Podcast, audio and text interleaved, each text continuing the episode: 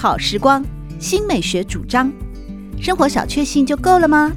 人生其实可以有更多美好选项。文学奖得主、专栏作家、资深媒体人朱国珍在《真正好时光》节目里与您分享美好生活。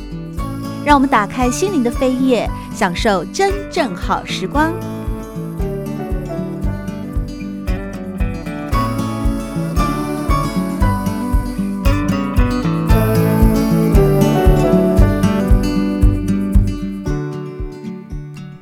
朋友们好，欢迎您来到《真正好时光》的节目当中，我是朱国珍。在今天我们邀请到的是，同时也是岳阳访问哦，目前旅居布鲁塞尔的新锐小说家陈颖巧，和大家分享的是他的第一本短篇小说集《天使没有性别》。颖巧。哎，这个你现在人在布鲁塞尔啊？哎，我想问你的就是，是我们常常会对这种旅居国外的小说家哦，充满着许许多多的好奇，嗯、包括说旅居异乡、旅居异乡这件事情，在一个文化差异，嗯、或者是说整个环境，这当然就不是你的那个 motherland 那样子熟悉哦。呃，常常你你会不会觉得说这个？文化差异啊，或者是文化融合啊，呃，这些部分呢，对你来说，创作它是养分呢，还是观察的对象，还是一种生活的刺激？嗯，我觉得他应该是可以把我这个人整个呃，因为我并不是非常善于社交的人，所以他可以提供我一个很好的嗯、隔绝。跟这个社会的隔绝，因为我没有电视，我也不看这里当地的新闻，所以我也不会说荷兰语，我也懒得，我法语会说一点点，我也懒得学法语，再继续学下去，所以我等于是被隔绝了，就是嗯、我可以别人不知道我在想什么，然后甚至我还顺水推舟，就是比如说呃，如果有人觉得说，哎，maybe 就是。呃，我们东方的人、亚洲的人，甚至中国人，好，是这样的一个想法，会有这样的一个刻板印象，我也会顺水推舟说，哦呀，就我不会去做什么辩解，就是说，因为这个这样的一个环境，反而我觉得让我有被隔绝的快感，就是呃，就没有什么社交活动。那我唯一比较让我忙碌，以至于就是说。出书的时间是这么的晚，完全就是因为我没有办法分心，就一边带孩子，然后一边还还写作，然后写我没有办法，对，所以嗯、所以就比较晚。但是我我觉得比较可怕，这几年来我觉得比较可怕的地方，因为我住在国外这么久了，有时候我会回台湾，疫情之前我会回台湾，有时候你反而会觉得你在台湾也是个异乡人。你在国外是个异乡人，你回去又是个异乡人，你反而有点，你不知道，不知 不知道你是哪哪里人的那种感觉。但是也同样，与此同时，我也同时也觉得说，那很好啊，就是也没有人，没有什么人可以了解我在想什么，那样也很好，这样子。因为在创作的这个这块园地里面哦，其实嫁给外国人的作家非常多，哎，像是。年轻一辈的，啊、对，在台湾现在像是最近几年年轻一辈的林蔚云哦，他得了他的作品《我妈妈是寄生虫》，也才两年前三年前得了金鼎奖。她就是嫁给了波兰人哦。那另外像陈玉慧啊，啊，她也是嫁给那个一个外外国人嘛。琉璃儿嫁给外交官，也是一个在香港，也是一个外国的外交官。所以说，其实，嗯，嗯，我们常常会觉得，好像一个异国的婚姻。我我不知道你你的婚姻是你你长居布鲁塞尔，你的呃伴侣是外国人吗？还是也是华人呢？呃，他是他是意大利人。对，也就是说，这样的一个异国婚姻啊，对一个创作者来说，那你更不要讲更早期三毛啊，三毛嫁的荷西，西班牙人啊，所以常常这个好像异国婚姻会对某些创呃某些创作人来说啊，是一个嗯更有趣的一个话题，或者是说呃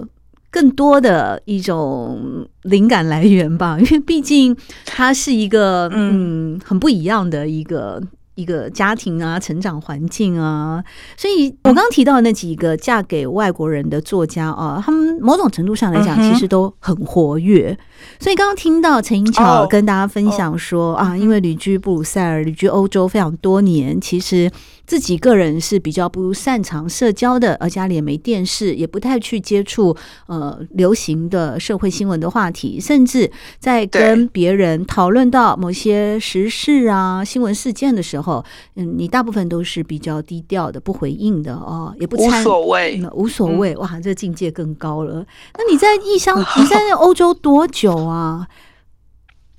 二十年。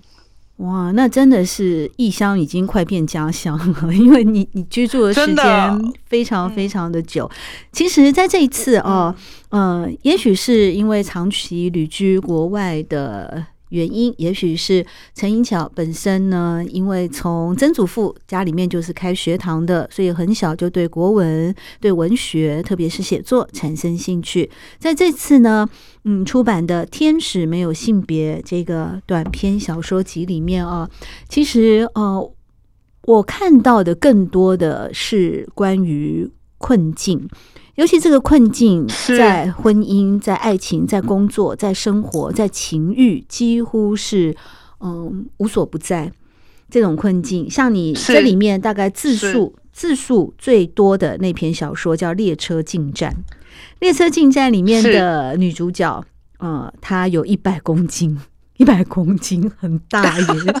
其实我觉得他的一个故意写的，对，因为他的一个体型，他的一百公斤，其实就是对生活不满的极度爆表。也就是说，他当时的家庭生活，所以透过我觉得这里面有非常多有趣的譬喻或隐喻。那去跟大家聊一下这这篇小说的创作过程吧。这一篇，这一篇，其实我那一百公斤是故意写的。其实我想写一百二十公斤，因为我觉得这个社会的审美很单一，台湾的社会审美非常的单一，就是说女孩子就一定要很瘦，或者是说要长得什么样子叫做美。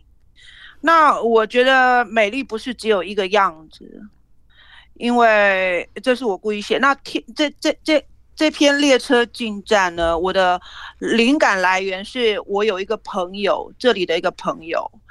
她嗯每天要去上班，她是一个典型的职业妇女。那其实我看着她的生活很累，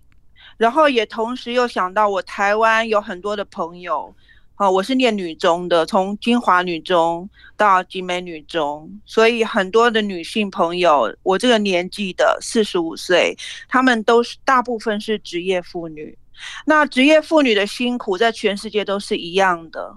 那人就说，为什么现在我们还会说要争取女性的权益？我觉得，我觉得这是仍然存在的一个问题。对，是很不容易的。就很多的妈妈，她们即使有伴侣，那其实伴侣也只是好像另一个孩子一样，没有什么帮助的。其实很多孩子的事情是落在妈妈的身上的，全世界都一样。那就呼应到我刚才讲的，在异乡的生活，就是你嫁给外国人，然后你在异乡生活，然后你看，当你真的深入到二十年的时候，你会发现。古今中外，男女异乡他乡，故故故乡，全部其实都一样哎，就是好像人类整体就有一个共同的问题，就是反正就是妈妈的事情。所以基于对一个，我觉得我这篇有一个有一点，就是基于对女性的一个同情跟同理，她的困境，女性的困境，因为我对女性的困境特别特别的有有。有感，然后我也很对，我对失败的男人也非常的有兴趣，因为我觉得男人也是一个，也是一似乎是一种失败了以后会更惨的动物。为什么女性我们为什么为什么男人失败了会更惨，女人失败了也很惨呢？对，但是我。但是想一想哦，虽然说我们女性就是说有很多事情背在身上，我从小就有一种想法，就是说，哎，为什么女生可以穿裤子，也可以穿裙子，可是男生只能穿裤子呢？这是我小时候的一个想法，那这个想法依依然在我脑海里徘徊。然后为什么在我们女性，就是职业妇女，在这样子，在这个列车进站里面的职业妇女，她是这样的一个生活。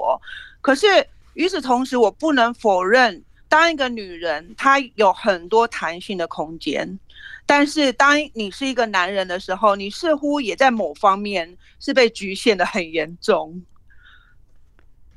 对，这是我的一个。这是我一个创作的基本的呃中心思想。就我每我每我每写一篇的时候，我只告诉我自己两件事情。第一件事情，你要深入了解这个你写的人，就算你只写了百分之一的他，你也要对他掌握得清清楚楚。就是对这个人，那是比较有趣的地方是说，当我脑海里有一个故事的时候，通常啦，在写短篇的时候。我是整个故事都有了，就从头到尾我都知道这个人该怎么，就整个故事是有，我等于是把自己当成一个印表机在处理这个故事。但是有趣的地方是，通常，好，我在写一个故事的时候，我写到大概三分之一的时候，故事它自己会去质变，我就不知道为什么，这是一个我到现在还搞不清楚的过程，就是它已经本身。已经往不是我想要他走的方向去走了，等于是我列车进站一开始没有要把朱棣弄死，可是最后我我写的写到最后，既然他要去死，所以这是一个我也不知道为什么会这个样子的一个让让我觉得很神秘又很有趣的过程。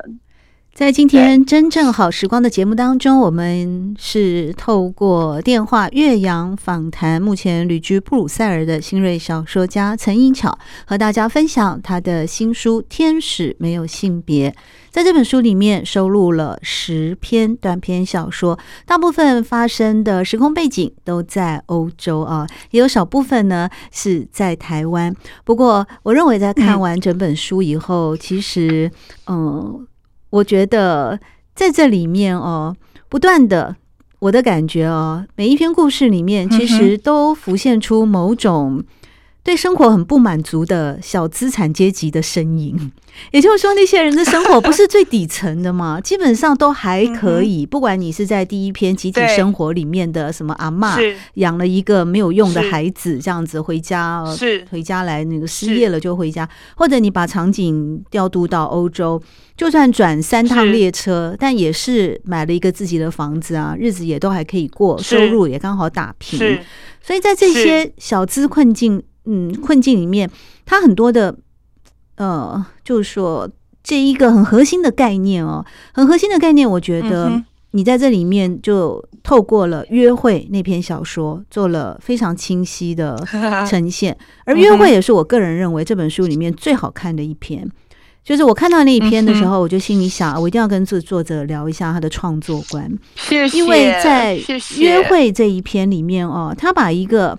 熟女。一个女人，特别是有有一点年纪的中年妇女，内心底层的那种对欲望的渴求，呃，情欲的展现，还有自恋的程度，还有那种讲好听一点，可能是暧昧吧。因为这个故事其实讲的就是一个类似三人行的，三个好朋友，三个好朋友啊，就是住在一块或什么样。后来两男一女。后来，其中的女主角啊，这个女女人就跟那个男人结婚了，然后留下一个 K，可是好像一直都跟 K 也是保持的很好的关系。那这也因为这样，就让这个女生呢心里面就后来，当她对实际上的婚姻生活逐渐有许多不满的时候，她就开始以为她跟 K 之间的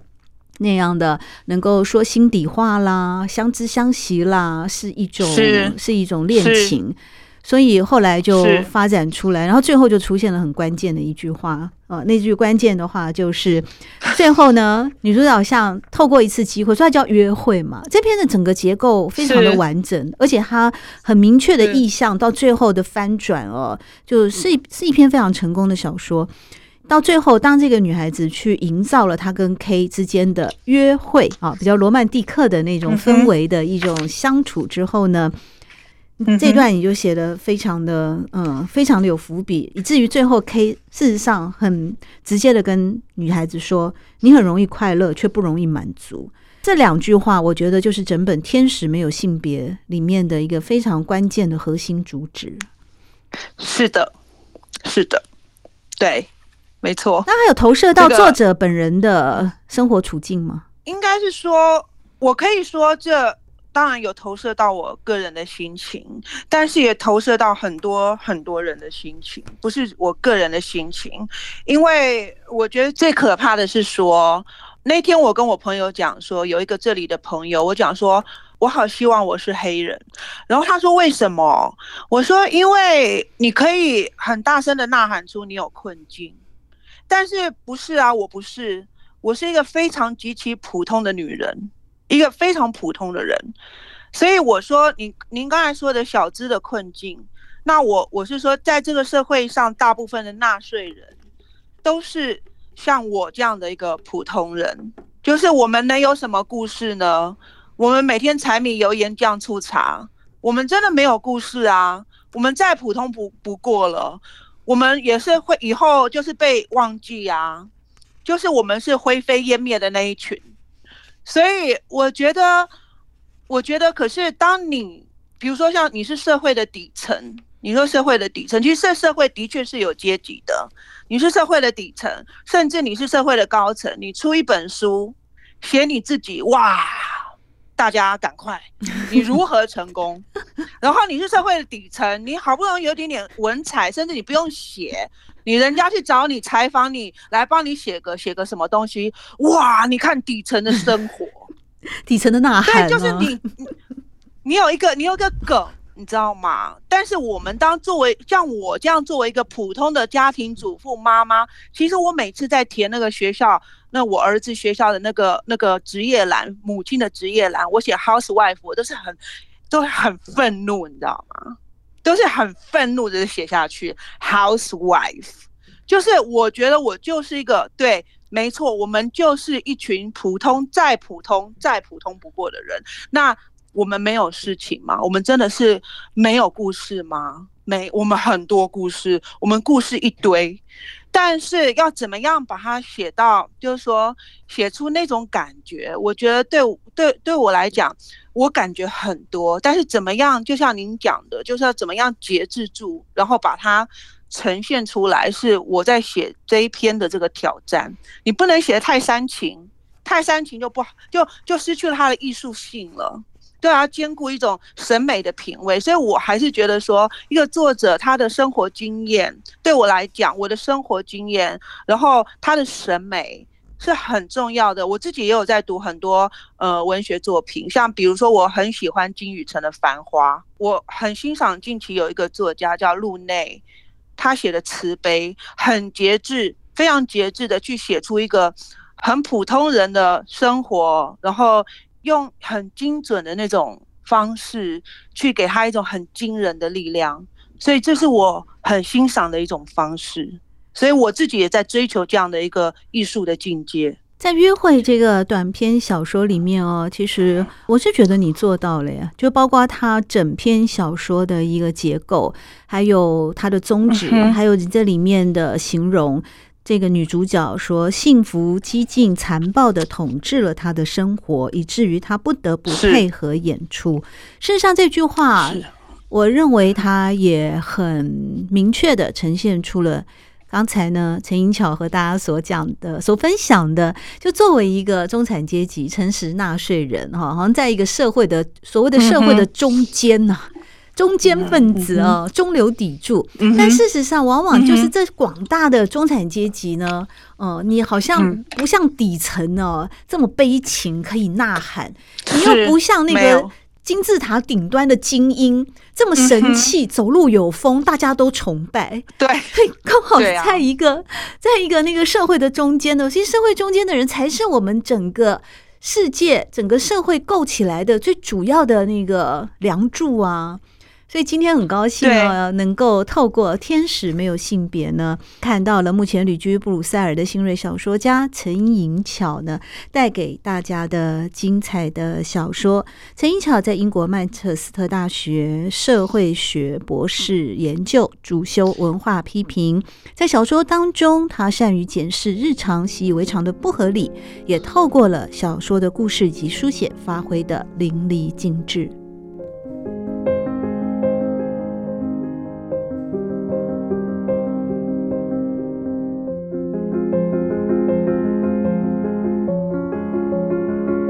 真正好时光，每个星期六的早晨八点钟到九点钟，在汉声广播电台全国联播网播出。节目在广播频道播出之后，也会上传到汉声广播电台的官网。您可以透过经典回放的单元，收听到每一集由国珍为您制作的精彩节目内容。